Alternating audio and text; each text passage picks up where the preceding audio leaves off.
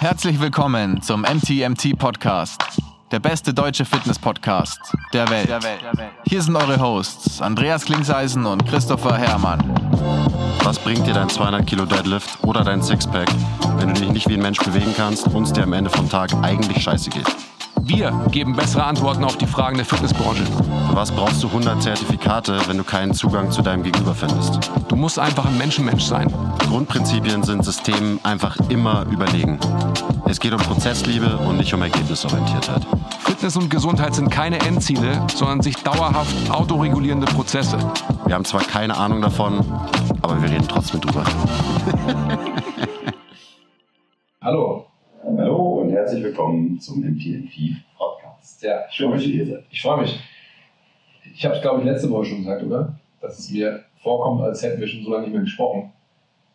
Aber letzte Woche haben Sagst wir. du jedes Mal, Ja, das stimmt. Podcasten. Das stimmt nicht ganz. Aber mir kommt es immer so vor, als würde unsere Mittwochs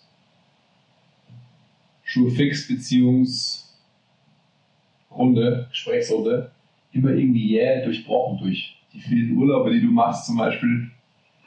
So, gefühlt jeden Monat einmal. Das ist so eine Frechheit, was du hier erzählst. Stimmt es nicht. Na, wie auch immer, also ich freue mich, ähm, dass wir wieder sprechen. Du hast ja gestern gesagt, wir könnten über Folgendes sprechen, das machen wir gleich, aber jetzt machen wir erstmal einen Big Shoutout an unseren Sponsor Löwenanteil. Hier steht wieder ein Glas, ich kann es sogar von hier lesen, mit Kokosmilch steht es nämlich drauf. Sogar die kleine Schrift hast du gelesen von Dauernbrille, nicht schlecht.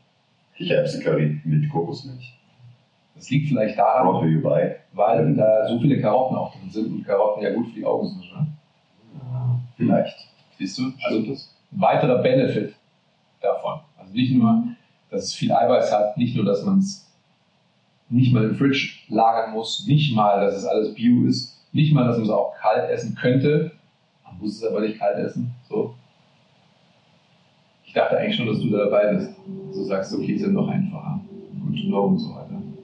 Also egal. Das ist tatsächlich die vegetarische Variante, die mir am allerbesten schmeckt. Und es ist hergestellt in Oldenburg. Ja. Noch ein kleiner Fun-Fact für euch alle. Siehst du, kommst du daher oder warum ist das wichtig?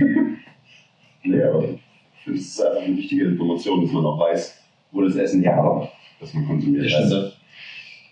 Also mit dem Code MTMT10 könnt ihr weiterhin bestellen. Leute, macht es. Äh, Das hilft uns, das hilft euch. Support the podcast, support ourselves and support the Löwenanteil. Ganz genau. Also gerade auch die Löwenanteils, die verdienen es schon, supported zu werden. Bei allem Crap, den es da draußen gibt, ist das wirklich ein tolles Produkt weiterhin. Sonst würden wir es nicht weiterhin konsumieren. Ähm, ich würde kurz über die wichtigen Sachen des Lebens sprechen mit dir. Und zwar kann ich immer noch nicht verstehen, und du solltest dich für mich klarer bekunden, warum du Michael Beasley nicht gut findest. Also, der Andi hat immer so Athleten-Crushes, muss ich kurz erklären. Und ähm, im Moment ist es Michael Beasley. Und ja, ich verstehe, dass ihr euch gerade alle denkt, wer? Weil Michael Beasley halt so ein relativ durchschnittlicher ähm, Ex-Profi-Basketballer ist. Oder vielleicht spielt er auch noch irgendwo in China oder so. Wahrscheinlich, oder? Nein. Nee? Nein. Ist er retired. Ähm, ich es hat- ich finde ihn nicht, nicht gut, aber ich feiere ihn halt auch nicht krass. Weil er halt einfach ein super durchschnittlicher Spieler ist, der nie irgendwie wirklich was geleistet hat in seiner Karriere. Und deswegen bin ich irritiert, dass du ihn so krass abfeierst. Weil er halt so ein krass, krass guter Spieler ist. Also er hat stat-wise und so weiter und in der NBA nicht das gezeigt, was er zeigen könnte, hätte können. Ist ja auch egal. Ewiges Talent. Ewiges Talent, ja, ähm, So unglaublich, im Fußball. unglaublich effortless, so ein smoother Spieler, der sich so toll bewegen kann. Also faszinierend für mich wirklich. Ganz faszinierend. Und so Attitude beiseite gestellt und so weiter und so fort und alles, was in seiner Karriere passiert ist, das ist ja jetzt erstmal egal. Hier geht es einfach wirklich nur darum, was er wirklich kann. Das ist unglaublich. Er Ja, bewegt sich das- super. Deswegen ewiges Talent. Ja. Weil man halt die Attitude nicht einfach wegignorieren kann. Ist das wie so biopsychosozial oder? Das ist quasi so, das ist das quasi. Was ist das? Und ein guter Athlet ist man halt nicht nur, weil man gute Gene hat und hoch springen kann und vielleicht auch noch einen smoothen Wurf hat oder so. Braucht es dann ein bisschen mehr. Ah. Kann man das, Leider. man muss es also einsetzen, zusammenbringen. Irgendwie schon. Deswegen spiele ich zum Beispiel auch nicht in der NBA jetzt gerade. Ja. Sondern sitze hier und muss mit dir über Michael Beasley reden. Ja, ja, das ist ähm, dramatisch, aber ja, ich kann es nachvollziehen. Das ist dramatisch, ja. Das ist dramatisch. Also kommentiert mal, ob ihr Michael Beasley kennt und ähm, bewertet ihn mal von 1 bis 10 bitte. Einfach nur, weil mich das sehr interessiert. Wie die drei Leute, die gerade zuhören und wissen, wer Michael Beasley ist, über Michael Beasley nachdenken.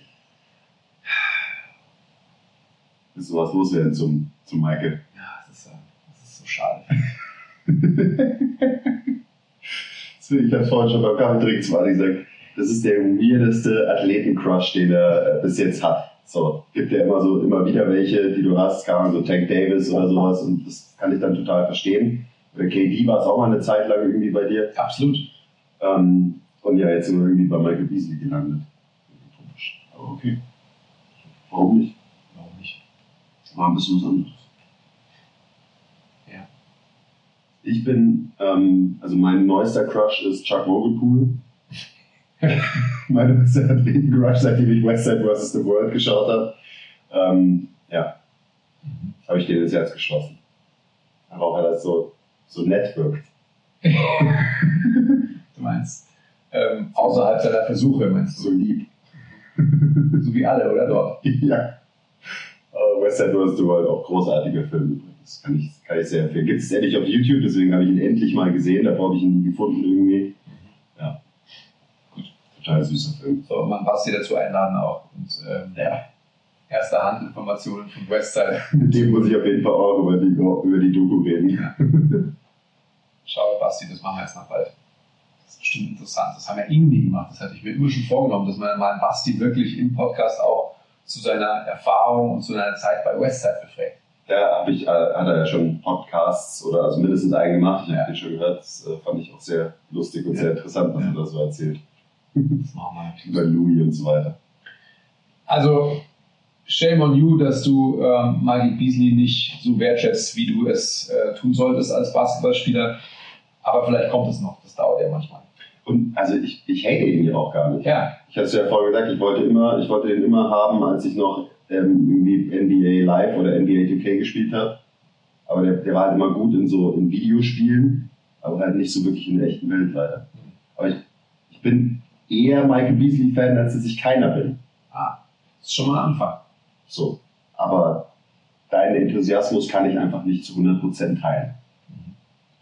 Einigen wir uns da. Das mag auch daran liegen, dass du halt am Ende des Tages auch nicht diese ausgeprägte Feinfühligkeit für die Schönheit der Bewegung hast, wie ich. also, ja, wirklich, schau ihn dir mal an. Das ist äh, wirklich, it's effortless. Das ist halt das Tolle daran. Ich werde nach dem Podcast sofort mich irgendwo hinsetzen und mir jegliches Highlight-Tape von Michael Beasley reinziehen, das ich nur finden kann. Und vielleicht komme ich total geläutert zurück und nächste äh, Woche reden wir dann, sorry übrigens an alle, die gerade zuhören, nochmal 10 Minuten über Michael Beasley. Schauen wir mal. Vielleicht, vielleicht passiert Also, YouTube gibt es nicht so viele Möglichkeiten, aber auch, man kann schon so ein paar Sachen finden. Über ihn, also Wo hast du denn dein Ja, Research schon, gemacht? schon bei Switch Cultures muss man halt schauen, Balls Live und so weiter, halt so, Das Leben. so ein Zeugs halt. War das Leben, nur ein kurzes Recap ähm, vom Peanut Turnier Park Authority letzten Samstag. Nur zwei, drei Sätze. Von mir, Ja. ähm, gut gespielt, gutes Gefühl gehabt den ganzen Tag über, aber dann im Halbfinale leider knapp ausgeschieden und sehr ärgerlich ähm, und unnötig eigentlich das Spiel verloren. Ähm, und Gegen die Gewinner des Turniers gegen die Gewinner des Turniers, also was auch zeigt, dass wir das locker hätten, also locker. Aber wir hätten es auf jeden Fall gewinnen können und ähm, ich kann sonst eigentlich, ich kann schon verlieren, also wenn man halt einfach verliert, weil die andere Mannschaft irgendwie besser ist und so, dann habe ich damit kein Problem, aber wenn man so richtig scheiße verliert und man weiß, man so es hätte nicht sein müssen, dann wurmt mich das halt einfach tagelang. Und ich bin immer noch nicht ganz drüber hinweg. Und deswegen danke, dass du auch nochmal die Wunde aufgerissen hast, die schon fast zugeheilt war. Man muss ja auch darüber sprechen, dass es halt, dass es sich weiterentwickeln kann, dass es rausgeht aus dem System. Ja, ätzend, Mann. Auch weil halt dann natürlich, natürlich macht man dann das Ganze irgendwie, so, es geht nur um mich und ah, ich bin schuld, dass wir nicht gewonnen haben und so weiter. So, ich weiß schon, dass das irgendwie Quatsch ist, aber ja, also das wurmt mich nach wie vor. Sehr. Ich habe beim Teammate die Nase gebrochen übrigens. Auch das ist passiert. Scheiße. Rebound oder was? Äh, bei so einem Tipp-In-Versuch, wo ich dann so in der mitten, so ich wurde so in der Luft, also ich war gerade in der Luft und dann wurde ich, habe ich äh, so leichten Bodycheck bekommen und habe halt so dann so irgendwie, um nicht ähm, umzufallen, mit den Armen rumgefuchtelt und dann war da die Nase von Max und mein Handgelenk und dann gab es einen Karate-Chop in der Luft und ja. Sorry, sorry Max an der Stelle nochmal. Ja. Schaut und ich habe drei, also drei solide Tage gebraucht, um mich körperlich zu erholen von diesem Turnier. Das ist schon, das ist schon ein bisschen gruselig, dass es so lange dauert. Aber gut, ich habe auch nicht nach dem Turnier die Regeneration direkt eingeleitet. So, da liegt es vielleicht auch so ein bisschen. Aber ja, es war trotzdem ein toller Tag. Ähm, danke an meine Teammates. Danke an alle ähm, Zuschauer und ähm, an die Veranstalter auch. Ball ist Key. Und jetzt will ich damit nicht mehr. Das reimt sich. Okay. Äh, du hast mir gestern zugerufen, du würdest gern so ein bisschen über den Fuß sprechen und vielleicht aber auch den Fuß nur als Grundlage nehmen, ähm, um auch darüber zu diskutieren, was die Nicola, Shoutout Nicola, Mhm. eine ehemalige Praktikantin von uns, in ihrer Master-These Montag vor einer Woche bei uns präsentiert hat. Also äh, alle Skill-Meeting-Abonnenten können sich das anschauen. Skill-Meeting, äh, bester Deal im Fitness-Game, ihr wisst. Ähm, und das würde ich euch auch sehr empfehlen, ähm, weil also das Interessante daran ist, nicht unbedingt die, die Masterarbeit an sich, also die ist schon auch interessant, versteht mich nicht falsch, ähm, aber anhand von eben, wie diese Arbeit ist und dann auch, was um diese Arbeit passiert ist oder nicht passiert ist, kann man, glaube ich, sehr viel verstehen, ähm, so wie dieser evidenzbasierte Circle Jerk in der Physio-, Gesundheits-, Bewegungswelt irgendwie, wie der so funktioniert. Ähm, und man wird auch verstehen, warum wir uns so kriechend langsam weiterentwickeln in diesem ganzen Game.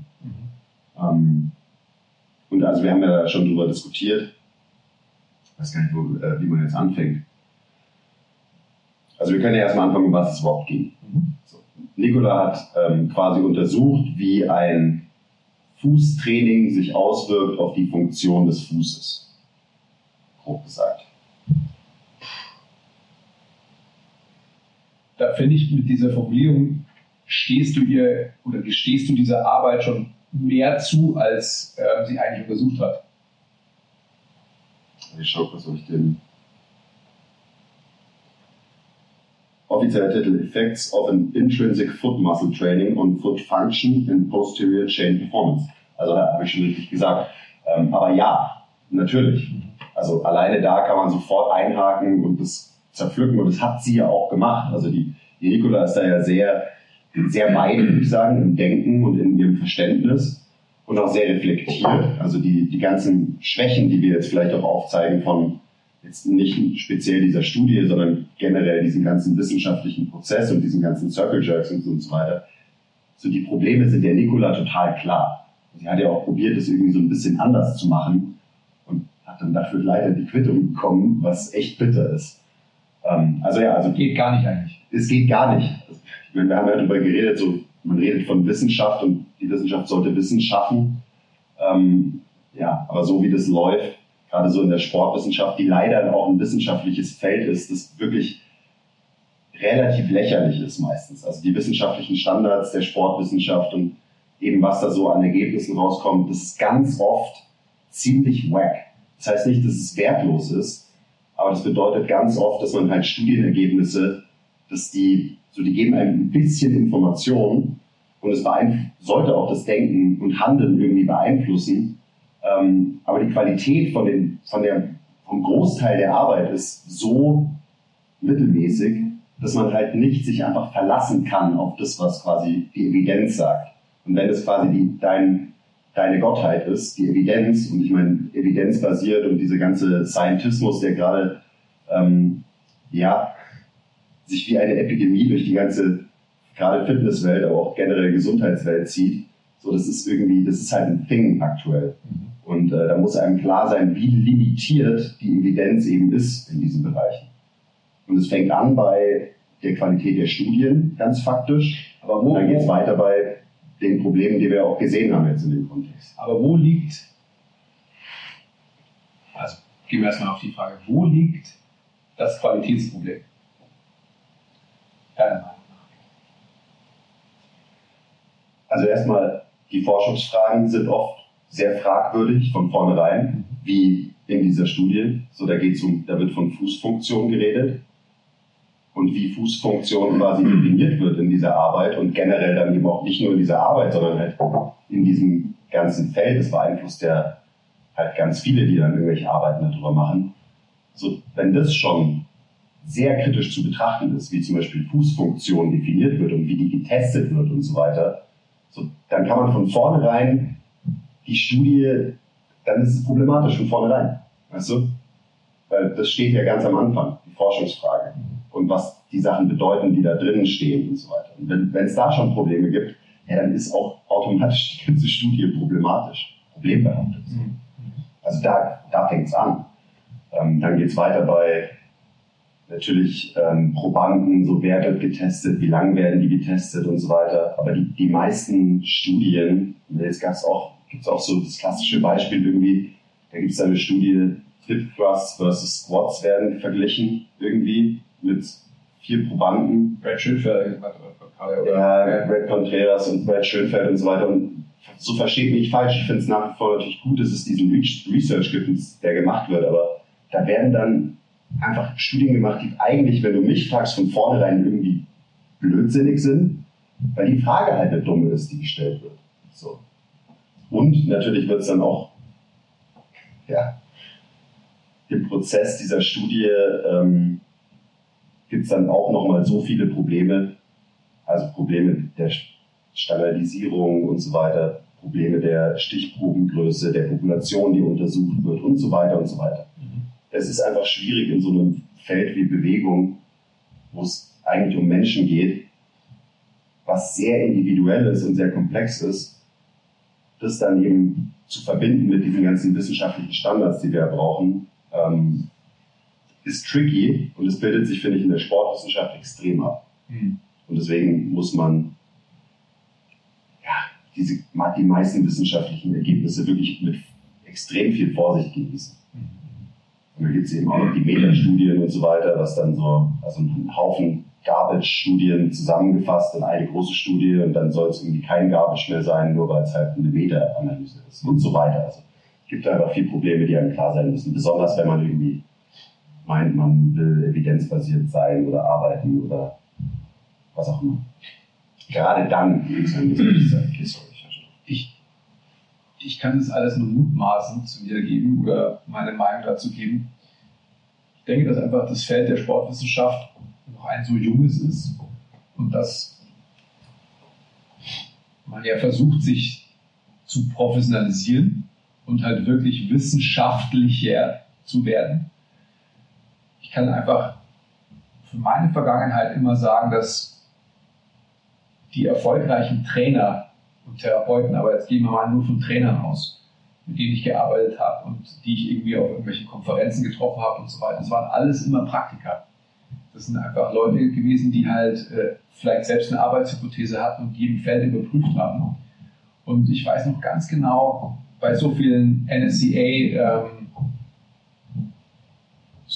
die früher quasi in, in Holland abgehalten wurden, als, als Europaveranstaltung, da waren so viele Leute, die, es damals geschafft haben, quasi aus dem aktiven Feld zu kommen und sich dann wissenschaftlich zu betätigen. Und das ist für mich die, die einzige Herangehensweise, die Sinn macht, weil du als Praktiker eben weißt, wie es halt in der realen Welt funktioniert. Und dann hast du die Möglichkeit, den Transfer zu schaffen von dieser wissenschaftlichen Überlegung, die, die du ja auf irgendeine Art und Weise dann doch extrahieren musst. Also du musst dir irgendwas in Anführungsstrichen vereinfachen und standardisieren, weil sonst kannst du ja gar nichts untersuchen. Und dann muss man aber ähm, diese ganzen Überlegungen einbinden in eine ähm, lebensnahe Anwendbarkeit. Also jetzt, wenn wir wieder auf die Studie von der Nikola kommen, äh, da geht es dann darum, irgendwie im Sitzen gab es ein Trainingsprogramm für irgendwelche intrinsischen Fußmuskeln und getestet wurde dann in Anführungsstrichen die Funktion äh, in einem bewegten Einbeinstand. Also allein das kann schon nicht miteinander vergleichbar werden. Also da gilt es einfach, sich bessere Gedanken zu machen von vornherein, wie kann man Dinge wirklich überprüfen, die zusammengehören, die zusammenpassen. Und dazu braucht man halt zum Beispiel jetzt in dem Beispiel erstmal ein sinnvolles Hintergrundwissen, was die Funktion vom Fuß denn tatsächlich ist. Also wie funktioniert dieses Teil denn? Und dann kann man darüber nachdenken, wie kann ich eine spezifische Intervention finden, weil da geht es eben auch um Spezifik. Da geht es am Ende geht es einfach nur darum, halt gewisse Grundprinzipien zu beachten und die werden da halt einfach nicht beachtet. Und das ist dann aber so der höchste, höchste wissenschaftliche Standard.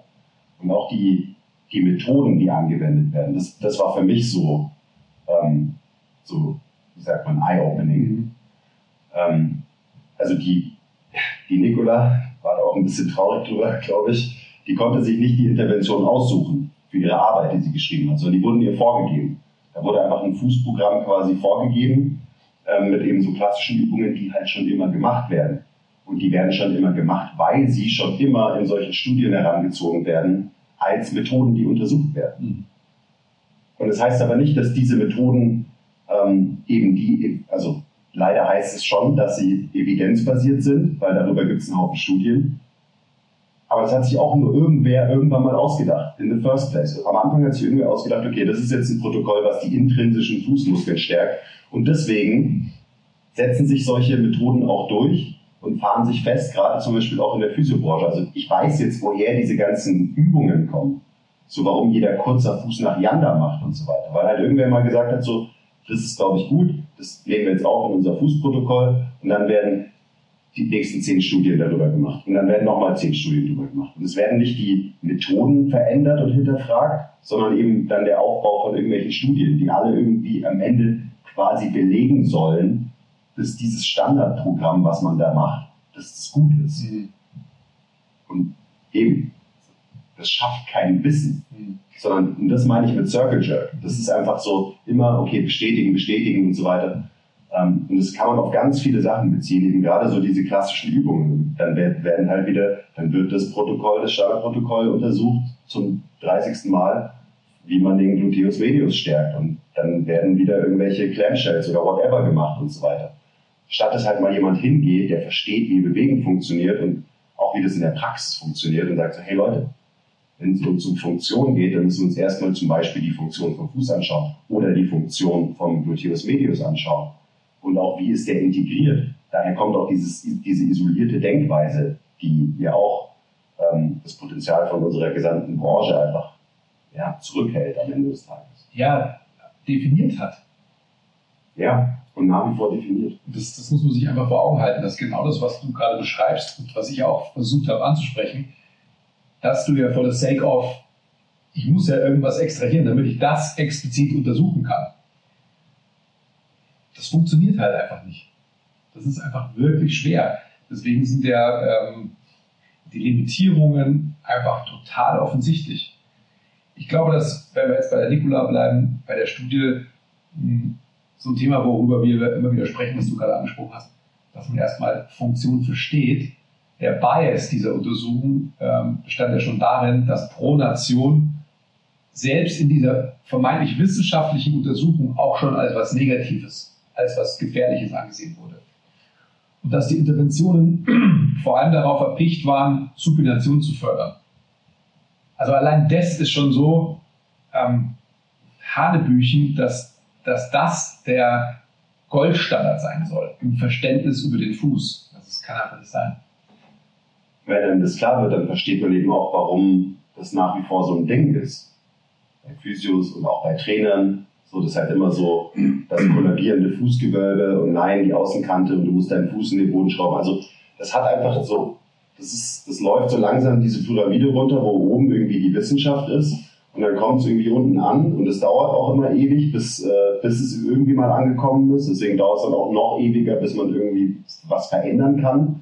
Ähm, aber das, so, das, jetzt ist klar, warum niemand versteht, was Pronation ist, wie sie funktioniert und ähm, dass viele Leute denken, dass es irgendwie schlecht wäre. Und dass irgendwelche Leute halt kommen und sagen so, oh ja, der hat mir gesagt, mein Fuß überproniert und deswegen muss ich jetzt ähm, halt jeden Tag kurzer Fuß nach Janda machen und so weiter. Deswegen kommen Leute zum Japan, Shoutout Japan, er hat mir erzählt, also Japan hat die höchsten Fußgewölbe aller Zeiten. So, da sind unseren Scheiß dagegen. Ist wirklich krass. So, da kann ein LKW und kann da, kann da parken einfach überdacht unter seinem fucking Fußgewölbe. Und irgendwer in der Uni hat ihm irgendwann mal erzählt, so, er soll kurzer Fuß nach Janda machen, weil er irgendein Problem in seiner Kniebeuge gesehen hat. Und das ist so, Bro, was? Aber ich verstehe jetzt warum. Aber es ist schlimm, dass es so ist. Ja, absolut. Also ich finde eben mit einem sinnvollen Verständnis für wie das funktioniert, damit muss es anfangen. Dann kann man eine sinnvolle Studie gestalten. Und wenn nicht, dann, ich habe es ja vorhin schon gesagt, dann ist auch alles andere, was danach kommt, halt problematisch. Was ich auch so extrem fand, ähm, das ist ja mein Bias, den ich immer schon hatte, in meiner ganzen Uni-Zeit auch, war letztendlich das, was du angesprochen hast, dass die Nikola so viele Auflagen bekommen hat ähm, und so restriktiert war in ihrer Selbstbestimmtheit, was Interventionen anbelangt und auch was, was Hypothesen anbelangt, dass auch in, ähm, in der Bewertung ihrer Diskussion, die Diskussion ist ja für mich immer das Spannendste logischerweise einer Arbeit, dass sie da auch so eingeschränkt war und dass aufgrund der Denkanstöße, der progressiven Denkanstöße, die sie gegeben hat oder geben wollte, ihre Arbeit quasi durch den Kakao gezogen wurde. Also es ist unglaublich. Herzlichen Glückwunsch, Wissenschaft. Herzlichen Glückwunsch, eben nicht Wissenschaft, die Wissen schafft, sondern nein. Und ich muss da wahrscheinlich so ein bisschen zurückrudern, weil die Person, die die Nikola betreut hatte der Arbeit, die ist natürlich auch total gefangen und befangen in ihrer Situation. Befangen ist das wichtige Wort. Die hat ja gar keine Möglichkeit, ähm, aus diesen Restriktionen, die sie selbst hat, irgendwie auszubrechen. Wobei ich mir auch wiederum denke, so, doch, das ist dein fucking Job, Wissen zu schaffen. Also solltest du dich auch anschicken, letztendlich äh, mit allen Effort, den es bedarf, Wissen zu schaffen. Und ähm, diesen jungen Menschen zu unterstützen und diese progressiven Gedanken wertzuschätzen und zu umarmen und zu sagen, ja genau, das brauchen wir. Wir brauchen ja Veränderung. Wir wollen was untersuchen, was einen Mehrwert stiftet und eben nicht Circle Jack Wise einfach nur das bestätigt, ähm, was wir halt die letzten Jahrzehnte gemacht haben. Ja, das geht gar nicht. Also, und da, so ich, ich will jetzt auch nicht der Betreuerin oder whatever irgendwelche Sachen unterstellen, aber generell war es schon auffällig. Also, ich habe auch den Bewertungsbogen durchgelesen. Ähm, das, die Nicola hat halt viel mit dem Gangzyklus argumentiert und hat dann halt auch, an, also darauf hat sie quasi ihre, ihre Argumentation aufgebaut. Was extrem sinnvoll ist, weil Absolut. das bedeutet, dass sie sich an der tatsächlichen Funktion von dem Fuß orientiert und darauf ihre Argumentation aufbaut. So, das ist extrem sinnvoll und extrem wertvoll. Ähm, aber wenn sie dann dafür kritisiert wird, dass sie eben das als ihre Grundlage nimmt und nicht die bisherige Literatur und dafür, dafür wurde die Arbeit kritisiert, dann ist das problematisch, weil das bringt den Circle Jerk auf den Punkt. Nein, du musst dein, du musst alles, was du schreibst, muss basieren auf den zwölf Studien, die wir davor schon irgendwie über dieses Protokoll gemacht haben, damit du mit deiner Arbeit am Ende den Bias bestätigst und auf gar keinen Fall irgendwas Neues machst und irgendwie Innovation reinbringst, sondern eben der Circle Jerk, der geht weiter. Und auch da, ich meine, es gibt mit Sicherheit auch eher bessere Wissenschaftler und auch bessere wissenschaftliche Arbeiten. Aber trotzdem weiß ich, dass die Probleme, über die wir gerade reden und die, die uns aufgefallen sind bei dieser einen Arbeit, dass das nicht, dass man das nicht nur auf diese eine Arbeit äh, irgendwie beziehen muss. Wahrscheinlich. Sondern das ist mit Sicherheit was, was halt sehr oft der Fall ist. Und was dabei rauskommt, eben, das, das sieht man. Das sieht man ja. Das ist dann eben zum Beispiel die Angst vor Pronation und ein extrem limitiertes Verständnis, wie ein Fuß funktioniert und was einen gesunden Fuß ausmacht und so weiter. Ja, vor allem, also es ist ja auch so Hanebüchen, wenn man dann quasi als, als Testprotokoll unter anderem einen Test hat, der Einbeinstand ähm, als, als zu untersuchende Bewegung hat, ähm, der ja halt lebt von Pronation. Ja. Und wenn man eben keine Pronation kann, dann wird man in Anführungsstrichen ähm, vermeintlich auch, jetzt muss ich aufpassen, was ich sage, aber ein, ein schlechteres Testergebnis haben, weil man halt kürzer steht und so weiter. Also wenn du nicht pronieren kannst, dann hast du halt einfach weniger Kontaktfläche. Also das Element ähm, durch den Gangzyklus in der Standphase ist eben Pronation. Und das ist aber quasi auszuschalten gewesen in dieser Studie. Das ist Hanebüchen. Genau, also jede Übung, jede Intervention hat darauf abgezielt, das Fußgewölbe aufzurichten und Supination zu trainieren. Supination bedeutet, das Fußgewölbe richtet sich auf und der Fuß wird rigide und unbeweglicher und steifer. Das macht Supination am Ende des Tages mit unserem Fuß. Und eben, wenn du dann den Einbeinstand testest, dann brauchst du genau das andere. Also, da passen dann Intervention und Test 0,0 zusammen. Und auch das zeigt halt also wirklich Hanebüchen. Das ist fucking Hanebüchen. So, dass, dann, dass, dass so eine Studie passiert. Und es ist einfach schade, dass die, die Möglichkeit, dann doch was Positives daraus zu ziehen, eben mit der Diskussion und mit den Anregungen, die kamen von der Nicola, dass das halt einfach nicht passiert und nicht gesehen wird. Und wie gesagt, so, ich würde mich nicht, ähm, nicht so darüber aufregen, wenn es nur die eine Studie wäre, sondern ich weiß, dass es halt einfach regelmäßig und dauerhaft passiert. Und jetzt verstehe ich auch, warum wir uns so in so einem Schneckentempo halt nur weiterentwickeln in der Branche ähm, und auch im Verständnis für Bewegung. Weil das, das ist ja irgendwie was, da sollten Studien ja dazu führen, dass man halt Studien liest und dann versteht man besser, wie Bewegung funktioniert und vielleicht auch, wie bessere Interventionen funktionieren und dann macht man am Ende halt ein besseres Training oder eine bessere Therapie. So darum muss soll es ja eigentlich gehen. Und es ist auch so eine Sache, so keep the goal the goal am Ende des Tages. Warum machen wir denn den ganzen Kram mit Wissenschaft und Studie hier und Studie da? Am Ende muss der Outcome sein, dass wir in der echten Welt mit Menschen einen besseren Job machen und Menschen besser helfen können mit ihren Problemen. Sei es im Training oder in der Physiotherapie oder in whatever was. Aber halt in der echten Welt. Also das ist eigentlich das Ziel. Und ich glaube, dieses Ziel verlieren sehr, sehr viele Akademiker, die halt nur in diesem Umfeld sich bewegen, regelmäßig aus den Augen. Und dann eben kommt so ein akademischer Circle Jerk dabei raus. Ähm, und wir sitzen hier halt, wir sind halt Praktiker, aber haben halt trotzdem einen Blick für das, was auch in der, also was in der Sportwissenschaft ähm, passiert. Und sitzt du halt als Praktikant da und denkst dir so, mein wollt ihr mich eigentlich verarschen? Ich weiß gar nicht, ich weiß gar nicht, was ich schlimmer finde, wirklich der akademische Circle Jerk, wo der, der Wissenschaftler ja versucht, Wissen zu schaffen, wahrscheinlich auch mit bestem Wissen und Gewissen und mit den Limitierungen schon in Mind, wohl wissend, dass diese Untersuchung halt extreme Limitierungen mit sich bringt. Also ich will da, ich will denen nicht final ans Bein pinkeln. Ich, ich glaube, dass ich die Menschen eigentlich noch viel fragwürdiger finde, die diese Ergebnisse aufgreifen und dann den Transfer in, in die Anwendung versuchen zu schaffen. Ich glaube, die sind noch viel schlimmer. Die sind einfach mit äh, extremer Vorsicht zu genießen. Das ist genau diese, diese Gruppe, ähm, die versucht, evidenzbasiert zu trainieren oder, oder zu therapieren. Das ist ganz, ganz, ganz, ganz schrecklich, meiner Meinung nach. Wo ich mir auch denke, so, die meisten Menschen, die nichts tun und dann anfangen, was zu tun, die werden besser auf irgendeine Art und Weise. Aber wenn ich ein strukturelles Problem habe, beziehungsweise eine Bewältigungsstrategie jetzt in einem biomechanischen Kontext, dann, dann muss ich mir eben anschauen, wie ist die Funktion. Und dann, dann gibt es halt schon ein besser oder ein schlechter. Dann geht es nicht nur darum, irgendwas stärker zu machen, sondern es geht darum, ähm, ein Element wie jetzt zum Beispiel Rotationsfähigkeit im Fuß zu fördern. Hier, mein rechter Fuß, Shoutout, äh, alle, mit denen ich im Internet rumgeschrieben habe schon mal. Da geht es einfach darum, dass mein Fuß, mein rechter, in Supination lebt und aber eben besser pronieren lernen können muss, um letztendlich die Schmerzsituation meiner Achillessehne zu verändern. Weil wenn ich quasi auf diesen in Supination in Anführungsstrichen feststeckenden Fuß einfach nur Wadenheben trainiere, dann wird irgendwas stärker werden. Aber vermeintlich wird auch der Schmerz stärker werden, weil ich das Muster, in dem mein Fuß diese Bewegung bewältigt, weiterhin verstärke. Ja, also vielleicht, vielleicht auch nicht. Vielleicht hilft es dir auch. I don't know.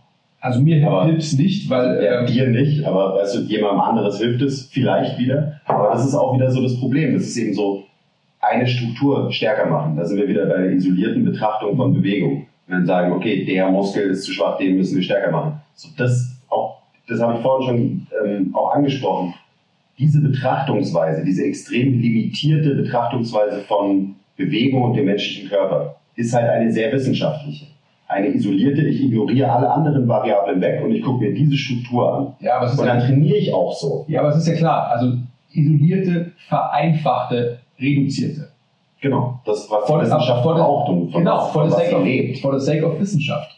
Und das, das ist auch ist ja viel schwerer. es ist auch wichtig, das zu machen. Also bitte versteht mich da nicht falsch. Es ist sehr wichtig, eben Sachen zu isolieren, damit man sie untersuchen kann. Aber dann ist die Frage, was fängst du mit den Ergebnissen an, die da rauskommen? Und respektierst du das und verachtest du das in deinem Denken, dass diese Ergebnisse eben unter Laborbedingungen im wahrsten Sinne des Wortes rausgekommen sind? Und schaffst du es, diese Ergebnisse einzuordnen in den großen, in den größeren, in den komplexen Kontext des Menschseins und der menschlichen Bewegung?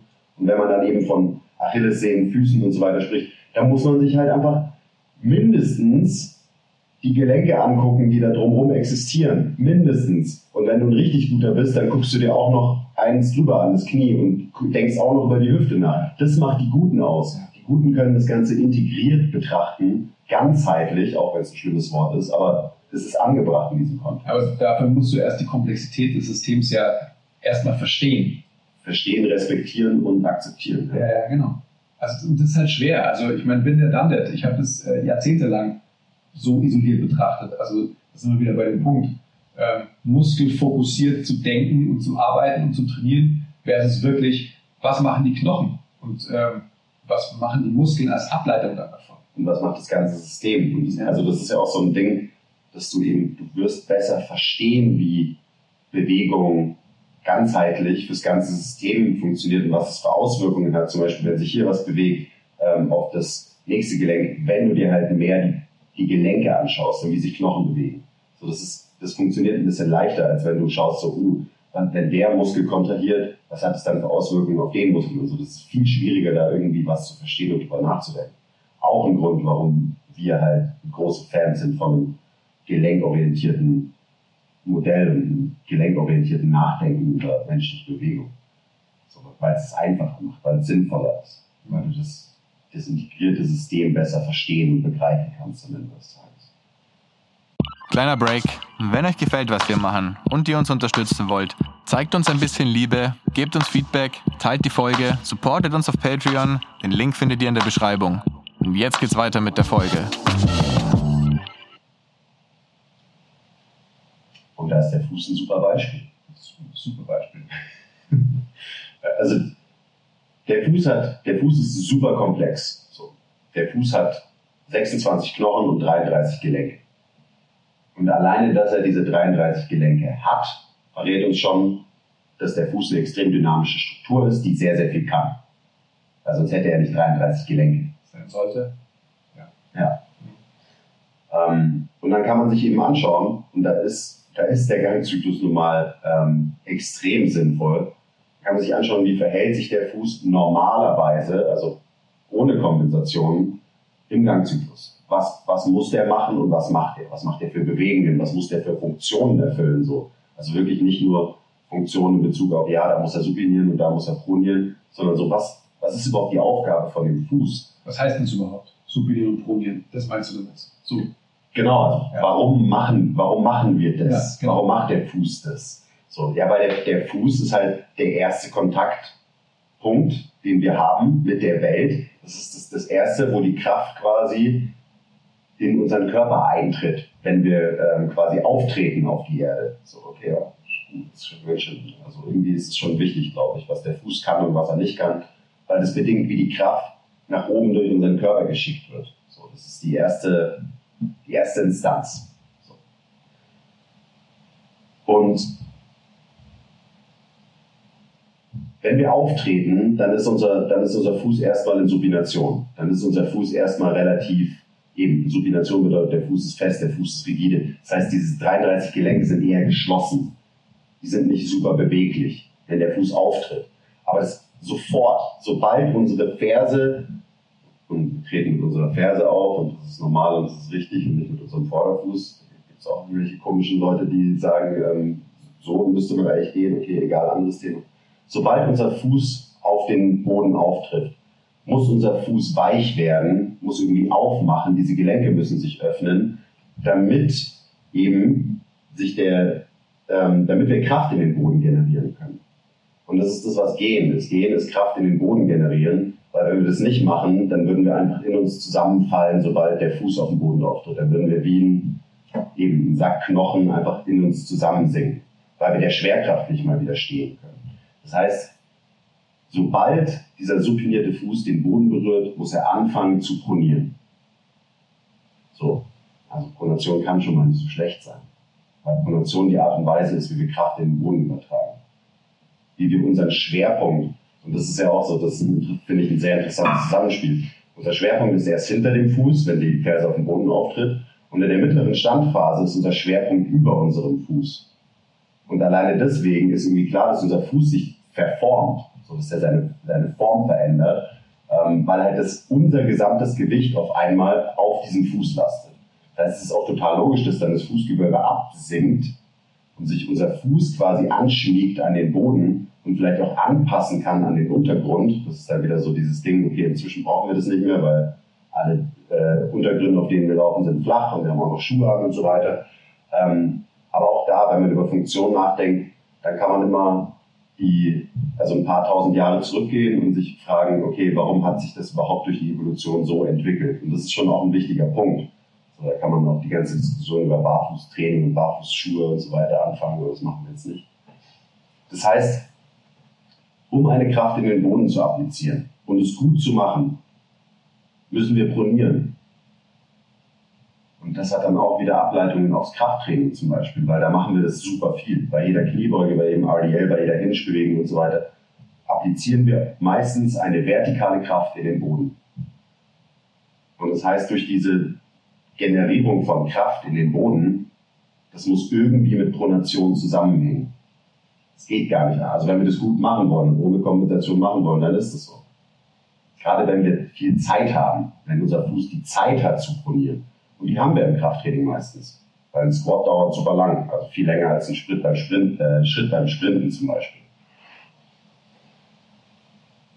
Und dann ist auch wieder die Frage, okay, wie sinnvoll ist es eben, Leute auf die Außenkante zu cueen im Krafttraining und zu sagen, schraub deine Füße in den Boden oder das Allerschlimmste, greif mit den Zehen den Boden. So, so ein Blödsinn. Ähm, wenn man doch irgendwie eigentlich weiß, dass wenn wir Kraft in den Boden bringen wollen, unser Fuß pronieren muss, damit wir es gut können. Du hast vorhin schon gesagt, so Einbeinstand. Einbeinstand bedeutet so, okay, wir wollen nicht umfallen, wir müssen irgendwie gegen die Schwerkraft widerstehen, wir müssen unseren Schwerpunkt managen über unseren Fuß. Natürlich machen wir das besser, wenn wir mehr Kontaktfläche zum Boden haben, als wenn wir weniger Kontaktfläche haben. Und mehr Kontaktfläche bedeutet Pronation. Weniger bedeutet Supination. Wenn wir proniert sind, ist unser Fuß ein sogenannter Mobile Adapter. So, das heißt, er kann sich adaptieren, wieder beim Einbeinstand. So, wenn du irgendwie Schwierigkeiten mit der Balance hast oder whatever, du hast irgendwelche Störeinflüsse von außen, die auf dich wirken, dann kannst du die gut ausgleichen, wenn du in der pronierten Position bist. Weil du mehr Optionen hast, das auszugleichen, weil du mehr Kontaktfläche unter dir hast. Aber jetzt nur kurz einhaken, dann kannst du gleich weiter ich weiß gar nicht, was gerade passiert, bitte hake ein. Nein, nein, das tut, nein mir geht es einfach nur, es ist ja super, dass du es äh, so detailliert erklärst. Es ist einfach, glaube ich, wie immer, wir gehen davon aus, dass so, oder anders formuliert. What's obvious to us is genius to others.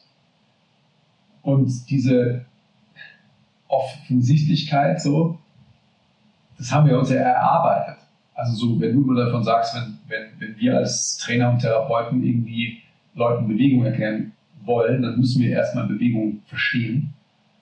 Und es dauert. Das ist ultra komplex.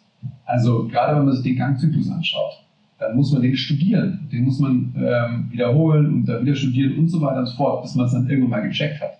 Genauso wie mit allen biomechanischen Kontexten.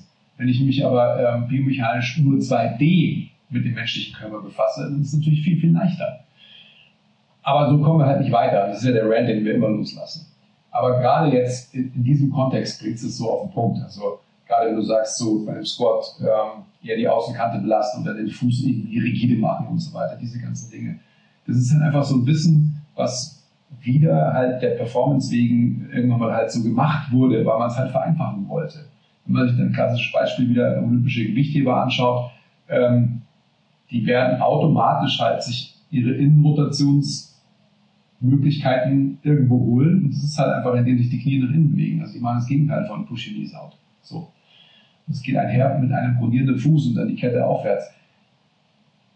Ich will nur so, nochmal, also ich glaube, viele, die hier zuhören, die haben sich mit diesen Themen auch schon beschäftigt.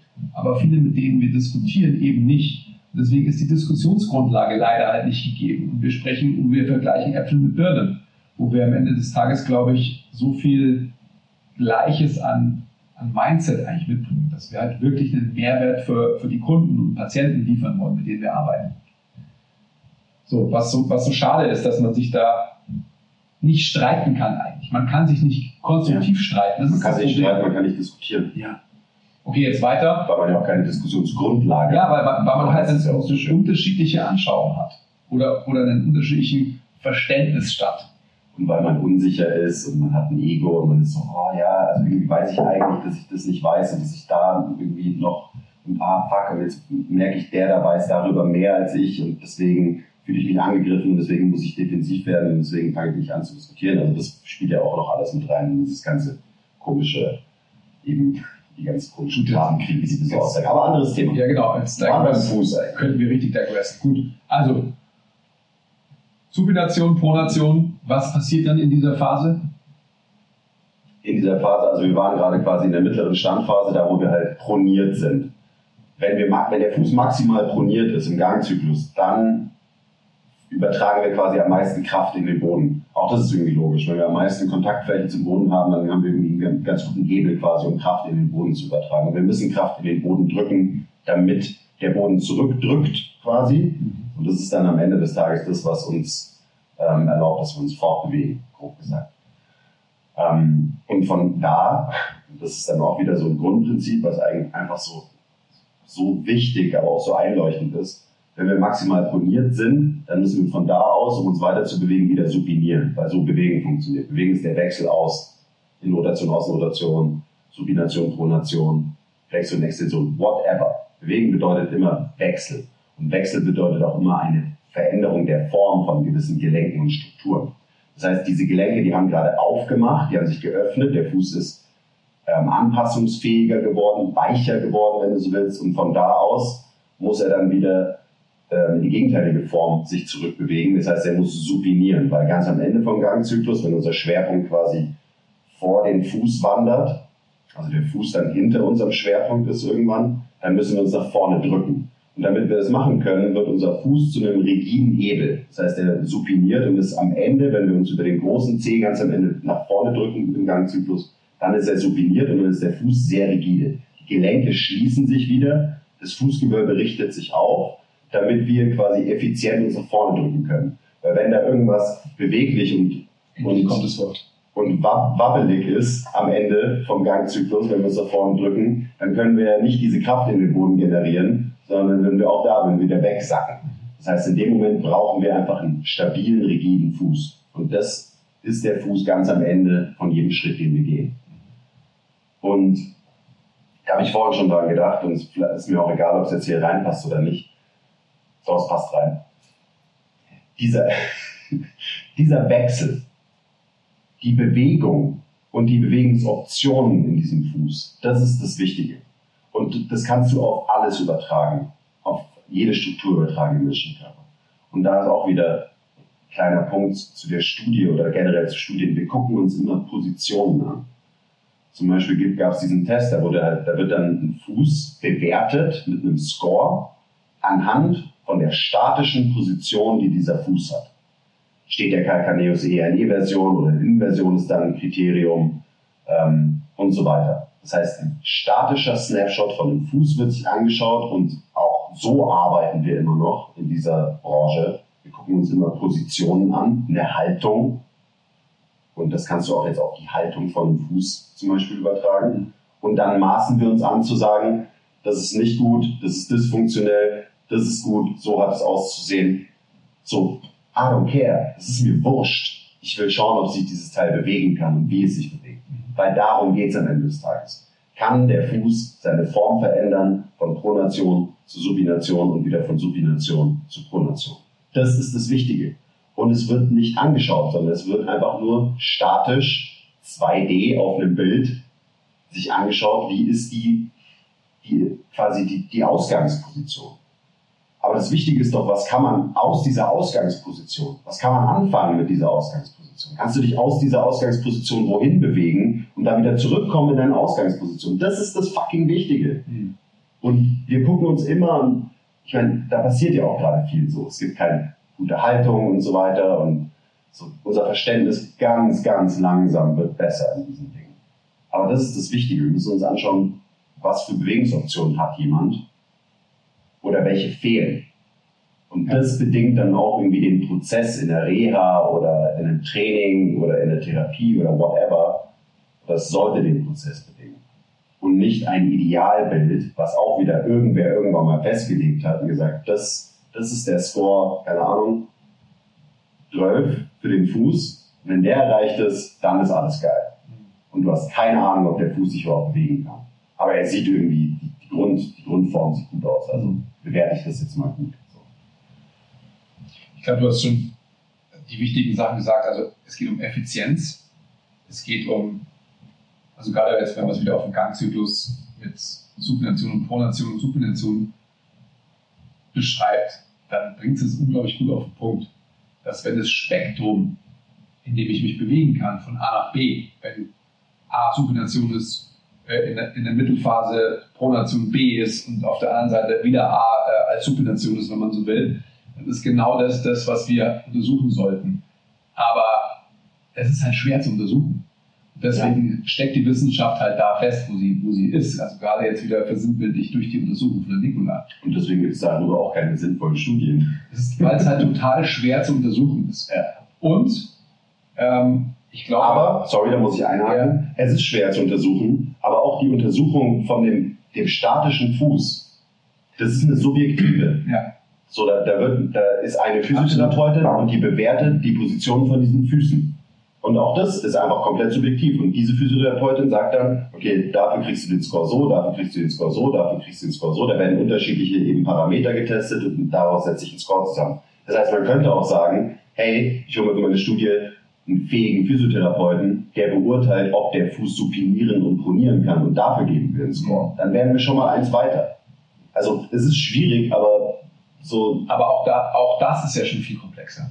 Also wenn ja. du, und das ist ja genau das, das, Thema wieder. Also es ist komplex. Der mehr Variablen genau. und so, das mag die Wissenschaft. Es ist komplex in der Form, als das halt erstmal, was wir vorhin schon hatten und was wir die ganze Zeit haben, du musst es ja erstmal verstehen.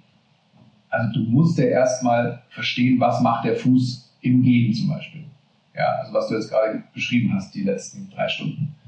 ähm, und das ist verdammt nochmal wichtig, logischerweise.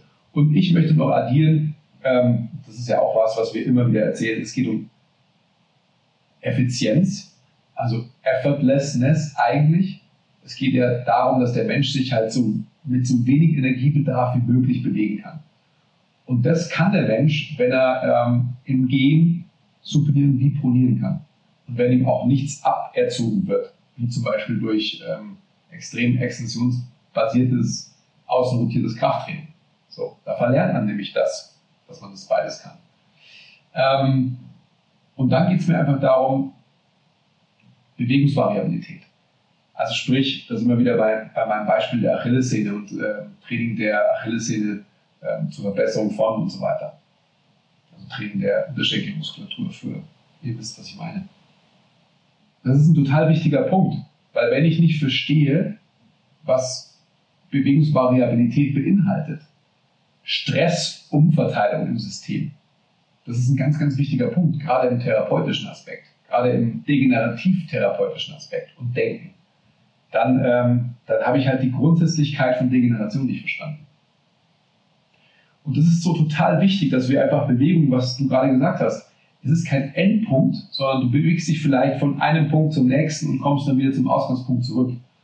Und das sind Bewegungsoptionen das gilt es zu fördern. Das gilt es aber erstmal zu verstehen. Und wenn wir diese Grundlage des Verständnisses nicht haben, dann sind es natürlich einfach böhmische Dörfer, über die wir die ganze Zeit sprechen.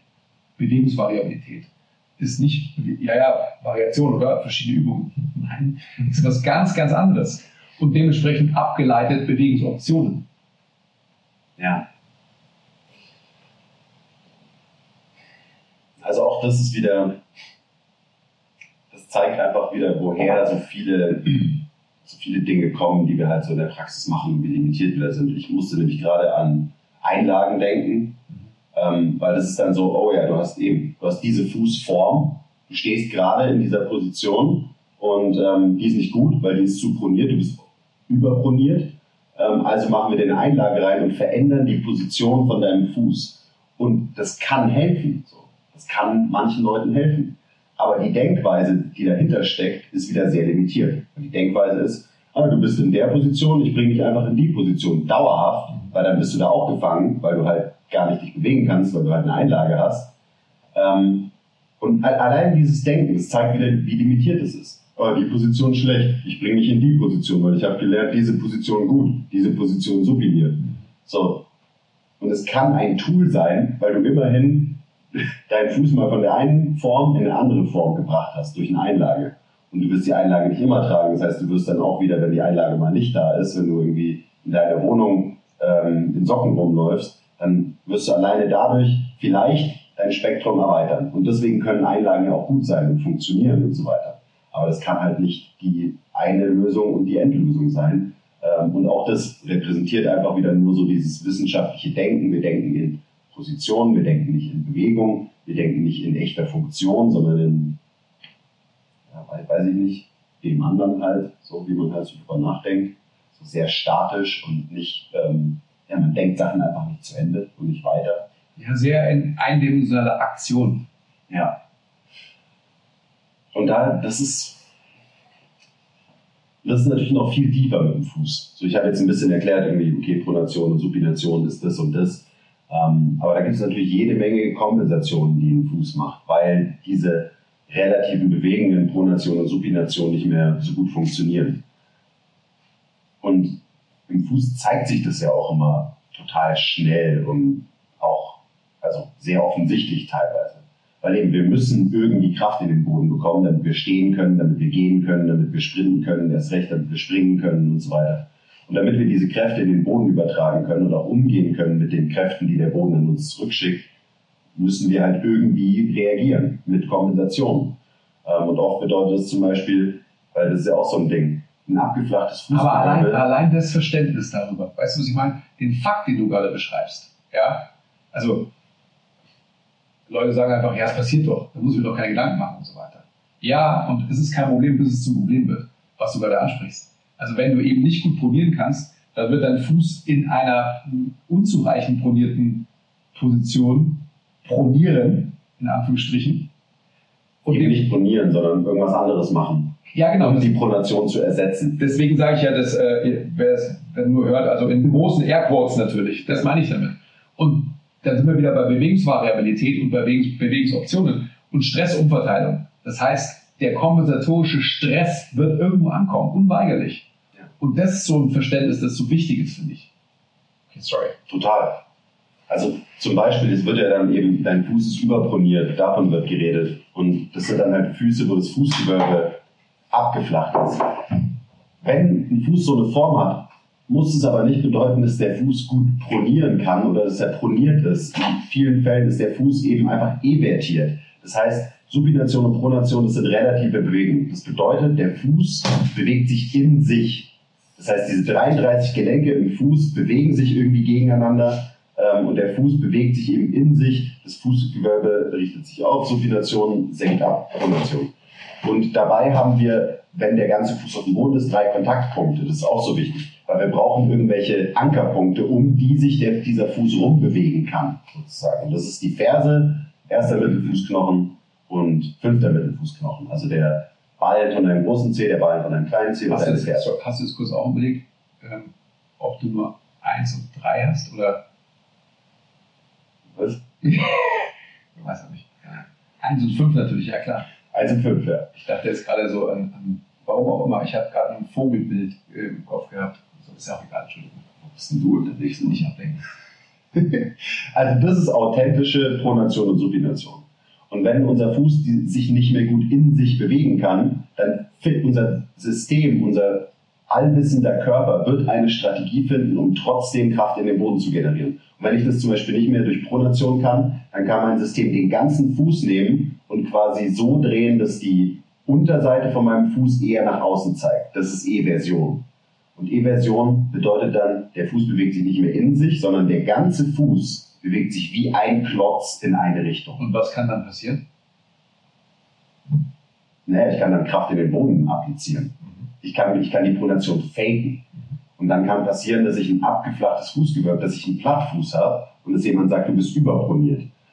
Aber man könnte auch sagen, nein, der Fuß ist nicht überproniert, sondern der Fuß ist evertiert, weil er nicht pronieren kann. Das heißt, die Eversion von der gesamten Struktur ist eine Kompensation dafür, dass eine relative Bewegung und ein Wechsel aus relativen Bewegungen nicht mehr gut funktioniert. Das ist mir viel zu komplex. Ich mache einfach nur Waden hin, damit es besser Alles klar, gut, passt. Ja. Ist auch, muss auch reichen eigentlich. Weil das ist alles gar nicht komplex und alles, was du machen musst, ist irgendwie Stress auf irgendwelche Strukturen bringen und dann wird es deiner Achillessehne auch wieder gut gehen. Und auch das kann helfen, genauso wie eine Einlage. Und eben Leute, die dann sagen, äh, ich bin evidenzbasiert und alles, was du machen musst, ist Waden heben, ähm, weil stärker werden und so weiter. Das sind dann die, die auf der anderen Seite ähm, Einlagen verurteilen. Und ich stehe daneben und bin so, Bro, ihr habt beide auch nicht nur annähernd das gesamte Bild im Blick. So. Und ihr habt beide gar nichts zu Ende gedacht. Weil eben diese ganzen Strukturen hängen da dran. Und ob der Fuß sich bewegt und wie der Fuß sich bewegt, wird natürlich beeinflussen, wie sich zum Beispiel eine Achillessehne bewegt. Und wie zum Beispiel diese Achillessehne, ob die eher auf Zug ist, ob die eher lang ist, ob die eher kurz ist oder ob es da dann Wechsel stattfindet. Und das ist meistens ganz gut, wenn da ein Wechsel stattfindet. Also auch eben für Strukturen wie Sehnen und Muskeln und so weiter. Wenn die sich gut bewegen können wenn die bewegt werden, so wie es eigentlich geplant war von der Natur, ähm, dann ist es wahrscheinlich eine ganz gute Sache für diese Struktur. Dann ist es eine ganz gute Sache dafür, wie Stress verteilt wird über unser, unser gesamtes System. Durch die Achillessehne, hoch ins Knie, in die Hüfte, ins Becken, in die Wirbelsäule und so weiter und so weiter. Das ist, das ist ja genau das, was ich eben meine, diese Stressverteilung. Also gerade Beispiel Achillessehne, wenn die, wenn die halt nicht mehr so in der Sehnenscheide läuft, wie sie eigentlich laufen sollte, so wie sie designt ist, weil eben kein essentieller Wechsel stattfindet in den Positionen, dann wirst du einfach eine äh, Medialisierung oder Lateralisierung haben, wieder große Airquotes, der Achillessehne bzw. Der, der Sehnenscheide. Und, und da musst du dir das einfach vorstellen, dass das halt nicht mehr sauber ineinander gleitet. Und dann kommt es zu Problemen. Zum Beispiel, also wenn dein Fuß dauerhaft in Supination ist, ähm, weil Supination ist ja eine, ist eine komplexe dreidimensionale Bewegung. Das heißt, die, dein Fersenknochen zum Beispiel, der rollt so, der rollt einmal nach vorne, der rollt aber auch so ein bisschen nach innen und so weiter. Wenn du jetzt zum Beispiel pronierst, der, also der Fersenknochen, der Calcaneus. Und wenn du immer in Supination bist, dann ist dieser Calcaneus immer noch ein bisschen nach hinten gekippt. Das ist, das bedeutet, die Achillessehne muss auf mehr Länge sein. Das heißt, es ist mehr Zug auf dieser Struktur. Und wenn ich da ein bisschen Zug wegnehmen will, aus was für Gründen auch immer, dann muss dieser Knochen nach vorne rollen quasi. So, und dann wird die Achillessehne wieder kürzer und kann sich und kann vielleicht ein bisschen, ja, hat weniger Spannung, vielleicht weniger passive Spannung und kann genau, kann das machen, kann, ah, nein, kann man kurz chillen, so kommt raus aus diesem dauer angespannten äh, Zustand. Und dafür braucht es eben eine Bewegung von diesem Knochen, weil daran hängt diese Sehne und daran hängt dann auch deine Wadenmuskulatur und so weiter. Und wenn dieser Knochen diese Bewegung nicht kann, dann kannst du so viel diesen Muskel trainieren, wie du willst. Du wirst vielleicht Gewebe stärken, ja, safe, und das kann auch helfen, safe. Aber du wirst nicht die grundsätzliche Strategie verändern können und verändern, ähm, die dein System eben fährt, die alles dieses, alle diese Sachen, alle diese Strukturen beinhaltet. Und wenn du deinem Kalkaneus das wieder beibringst, dann hat das wieder Auswirkungen auf den Mittelfuß, weil der ist connected mit diesem Calcaneus. Das hat Auswirkungen darauf, wie sich deine Zehen bewegen. Ähm, und alles eben passiert irgendwie zusammen und sollte zusammen passieren. Oder eben nicht. Und dann passiert eben diese Orientierung vom Fuß. Das, was ich gerade gesagt habe. Dann evertiert der gesamte Fuß und sagt jemand, oh, dein Fuß ist platt, ähm, du bist zu proniert und Pronation ist nicht gut für dich und so weiter. Und vielleicht ist für diesen Menschen Pronieren, die Bewegung der Pronation wieder lernen und das dem System wieder zurückgeben. Vielleicht ist das genau das, was dieser Mensch gerade braucht, der mit Plattenfüßen vor dir steht. Vielleicht. Ja, schwierig. Also, Und Füße sind da so interessant, weil es gibt so viele, da gibt es ja auch so viele Pathologien in Anführungszeichen. So, du hast einen Knickfuß, du hast einen Senkfuß, du hast einen Hallux, du hast einen ich schieß mich tot, was da alles, was es alles für äh, Pathologien gibt und so weiter. Und wie diese, wie, wie diese Sachen quasi behandelt werden, ist halt meistens nicht zu Ende gedacht. ja, das ist ja, da sind wir wieder beim Thema nicht zu Ende gedacht, gar nicht angefangen zu denken. Ja. Aber ja, ja schon. Aber so, das ist halt einfach unglaublich komplex. Und also ich weiß nicht, wo es herkommen soll. Natürlich vielleicht durch, auch durch Leute wie uns und durch ähm, Quertreiber und wie auch immer, dass, dass wir einfach diese Komplexität respektieren, wie du immer so schön sagst, und anfangen, uns damit zu beschäftigen, weil wir ja wirklich den Anspruch haben, einen Mehrwert zu stiften. Und dann sage ich aber auch immer wieder, wenn du, wenn du noch einen Punkt in deiner Karriere bist, dass du einen Mehrwert stiftest mit dem Wissen, das du halt aktuell hast, dann hast du ja gar nicht die Notwendigkeit, weiter zu schauen. Hm. Das ist ja einfach, Das ist ein guter Punkt, weil, ja, eben, du, wie sagst du die ganze Zeit, du kannst auch Ergebnisse, ähm, Genau. gute Ergebnisse liefern, Ja. indem du einfach nicht weiterdenkst und einfach für den Rest deines Lebens Wadenheben machst als einzige Intervention. und vielleicht triffst du nur auf Menschen, denen das weiterhilft. Ja, oder du ignorierst halt die Fälle weg, wo es nicht geholfen hat und feierst dich für die Fälle, wo es geholfen hat. So negativ will ich jetzt gar nicht denken, aber so, Du, das machen wir die ganze Zeit in dieser Fitnessbranche. Deswegen finde ich auch Ergebnisse von Kunden irgendwie posten als Personal Trainer oder Physio, finde ich cringe as fuck, genau aus diesem Grund. Gut, äh, da wollte ich jetzt auch gar nicht hingehen. Ich möchte einfach nur, ich, ich möchte einfach nur sagen, dass, nochmal vielleicht von, von mir persönlich gesprochen auch, ähm, ich habe jahrelang, jahrzehntelang genauso gearbeitet. Bis ich halt einfach gesehen habe, dass ähm, in meiner sinnstiftenden Krise, das kann nicht das Ende sein. Da muss es, also Symptom und Ursache, immer nur Symptome behandeln, aber zu wenig ursächlich gehandelt, weil ich die Ursache nicht verstanden habe und dann mich mit der Grundsätzlichkeit des Systems beschäftigt habe und dann angefangen habe, immer mehr verstehen zu können, dementsprechend auch ursächlicher zu arbeiten. Aber wenn du eben da noch nicht bist in deiner Karriere, dann hast du ja gar nicht die Notwendigkeit, dahin zu gehen. Das ist ein Riesenpunkt, wo wir ähm, alle Ausbildungsunterlagen, Inhalte, sonst irgendwas, alle Curriculen verändern müssen, damit wir halt schneller vorankommen. Ja. Ja, man, man muss, muss sich halt der Realität stellen am Ende des Tages. Also, klar, wieder auf den, jetzt auf den Fuß bezogen.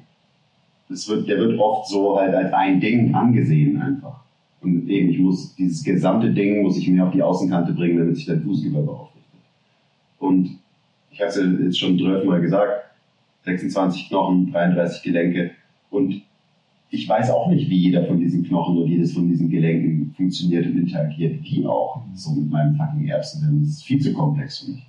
Aber man kann immerhin mal anfangen, indem man zum Beispiel anfängt, den Fuß in drei Drittel zu teilen. Ja, Auch das ist eine Vereinfachung. das ist eine super Vereinfachung, Aber die ist aber eine gute. super ist die. Dann versteht man, wie diese drei Drittel quasi sich gegenseitig, gegeneinander verschrauben. So das eine Ding rotiert nach rechts, das andere nach links und dann das dritte wieder nach rechts und so. Und das, das ist ein gutes Modell, wie unser Fuß funktioniert. Und dann kann man eben anfangen und betrachtet so die Bewegung, die innerhalb von diesem System passiert oder passieren sollte zumindest. Und denkt nicht mehr drüber nach mit eben, weil das ist auch, wenn du sagst so, ja, du musst einfach nur deinen Fuß in den Boden schrauben und deine, mit den Zehen den Boden greifen, damit du dein Fußgewölbe aufrichtest, so dann respektierst du diese, diese Dinge nicht, wie dieses Teil halt gebaut ist und auch wie es funktioniert. Und dann kannst du anfangen zu verstehen, wie sich diese, zum Beispiel diese Drittel gegeneinander eben bewegen, in allen drei Bewegungsebenen. Was es bedeutet für eben auch einen Zugewinn an Funktionen in diesem System, die du dann trainieren musst, was für Übungen du Leuten gibst. Dann verstehst du vielleicht, so, sorry, aber ähm, kurzer Fuß nach Yanda im Sitzen vielleicht nicht so die beste Lösung ist und dass du mit deiner Zeit was Besseres anfangen könntest. Darum geht's ja, weil eben irgendwas machen, gut. Deswegen war ja auch so ähm, die Ergebnisse von der Studie, wieder zur Studie von der Nikola zurückzukommen, so, ja, da hat, da hat sich was verändert. Natürlich, weil die Leute haben davor nichts gemacht und jetzt haben sie irgendwas gemacht. Irgendwas hat sich verändert, cool. Ähm, aber irgendwas, so reicht mir halt nicht. Sondern ich will wissen, was ich wie verändern kann.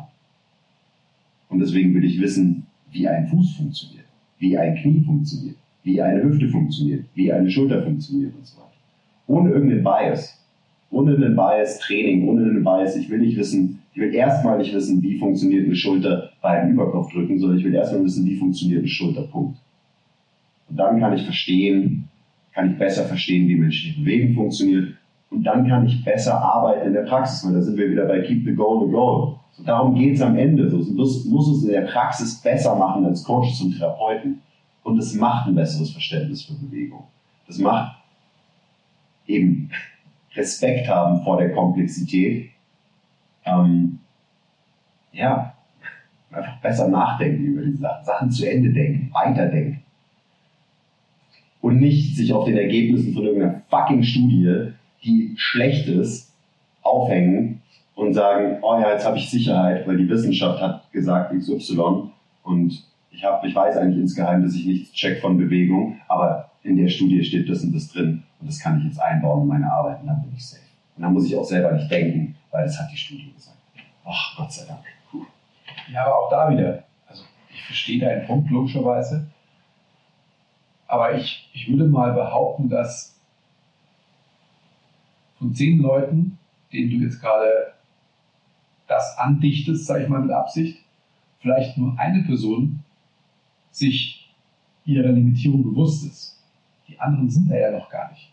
Das ist ja das Problem. Ja, Also natürlich. das, was ich gerade jetzt so äh, reißerisch formuliert habe, das, passiert bei den meisten ja nicht. Das ist kein bewusster Prozess. genau, also das macht es fast noch schlimmer. Ja, aber du kannst, du kannst nur sehen, was du weißt. Also, das ist halt so. Es ist eher schlimmer, finde ich, wenn du dir bewusst bist darüber und dann es trotzdem wegignorierst. True. Wenn du, wenn du diese Erfahrung noch gar nicht gemacht hast und so weiter, dann. Weltliche Ignoranz versus äh, ich, Un Unwillen. Ja, also das ist ja das, was ich immer sage, wenn auch Praktikanten bei uns sind und so weiter. Also dieses, diese Delta-Analogie.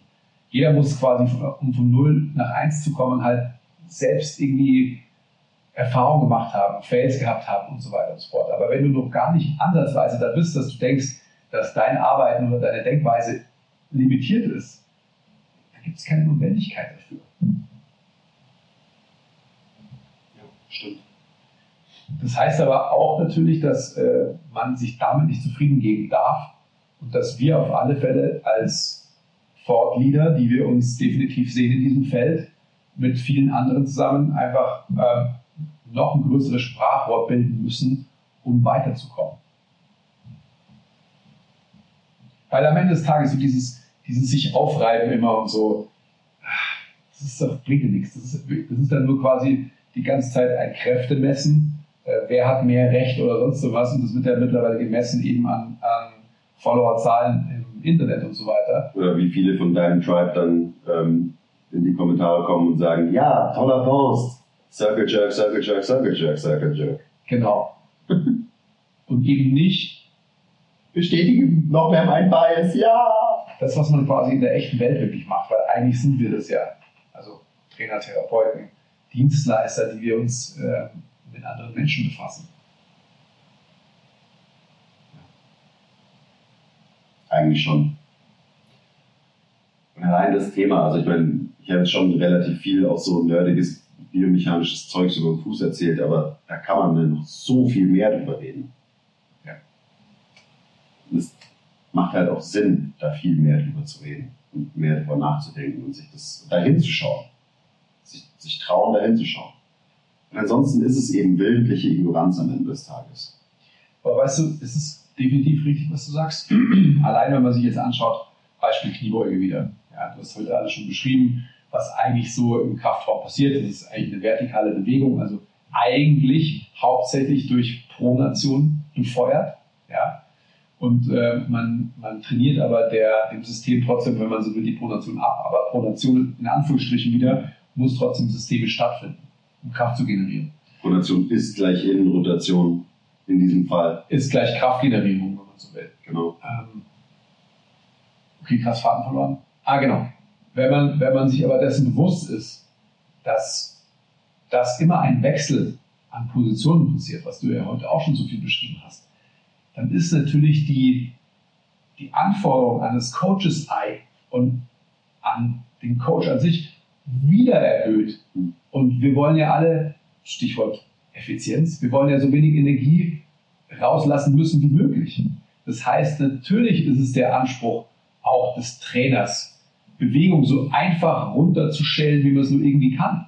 Weil dann mache ich weniger Fehler im Betrachten. Hauptsache bei der Kniebeuge Chest out, Knees out, ähm, Arsch nach hinten. So. Also je weniger Fehlerquellen ich meinem Trainierenden gebe, desto größer ist die Wahrscheinlichkeit, dass ich weniger Fehler mache. Genau, wenn, also wenn ich eine, immer eine rigide Beinachse sehe in einem Squat, so dann gibt mir das Sicherheit als Coach, weil wenn das Knie nach außen und nach innen sich bewegt in der Kniebeuge, dann muss ich anfangen, darüber nachzudenken, ist es jetzt zu viel, ist es genau richtig, ist es okay und so weiter. Und deswegen sind wir auch, lieben wir auch immer so gerade Linien und irgendwie 90 Grad Winkel und lauter so ein Zeugs, weil uns das als Coaches Sicherheit gibt. Ähm, aber eben, wir, wir müssen einfach die Funktion von unserem Bewegungssystem respektieren. Und respektieren ist halt gerade Linien und 90 Grad Winkel und eine 2D-Ansicht von Bewegung unserem Körper am Ende scheißegal ist. Und dass es nur ein Modell ist, das wir benutzen, damit wir es uns schön einfach machen. Absolut. Ja. Ich glaube, wir müssen leider jetzt dann schließen. Es gibt dann How to do Business im TNT-Style. Leadership Call steht an, ja. Ja, also ihr könnt ja mal Bescheid sagen, ob wir irgendwie noch mehr auch jetzt einfach so zum Beispiel nicht uns äh, nicht nur drüber rumschreien, ähm, wo die Limitationen von Sportwissenschaft und Bewegungswissenschaft und so weiter liegen, sondern wenn wir halt noch mehr über zum Beispiel den Fuß oder irgendwelche anderen Strukturen reden sollen, ähm, sagt Bescheid. Aber mir, war, mir war die heutige Folge echt wichtig, dass wir darüber reden, weil wir haben auch abseits vom Podcast natürlich darüber gesprochen. Ähm, ich habe mit der Nicola darüber gesprochen. Ähm, und das ist einfach sehr, sehr schade, was ich da gesehen habe. Und das können wir so viel besser machen. In allen Bereichen, in allen Abschnitten. So, wir können bessere Studien machen, wir können besser über diese Studien nachdenken, wir können einen besseren Job machen in der Praxis, wir können diese ganzen Felder eigentlich besser zusammenbringen. Ähm, und dann müssen wir uns auch nicht die Augen auskratzen auf, so, auf Social Media und irgendwie streiten über Badenheben oder was weiß ich für einen dummen Scheiß, ähm, sondern können wirklich dafür sorgen, dass wir vorankommen als Branche und dass wir unsere Patienten und Kunden besser voranbringen. Darum geht es am Ende des Tages. Word. Darum sollte es gehen. Okay, bye! Das war aber jetzt aber abrupt. Okay, auf Wiedersehen. Bis zum letzten Mal. Das Wort ist kein Wort. Kommentiert. Ihr wisst, ich überprüfe das jetzt. Daumen hoch und Algorithmus, Kommentare. Besser noch richtige Kommentare. Das sind kurze. Ihr wisst ja, wie das mit dem Circle Jerk ist. Ihr müsst in unserem Circle, also unseren Circle Jerk, den MTMT Circle Jerk, den müssen wir schon ähm, immer aufrechthalten und krass pushen. Logisch, oder? Okay, gut. Okay, bye!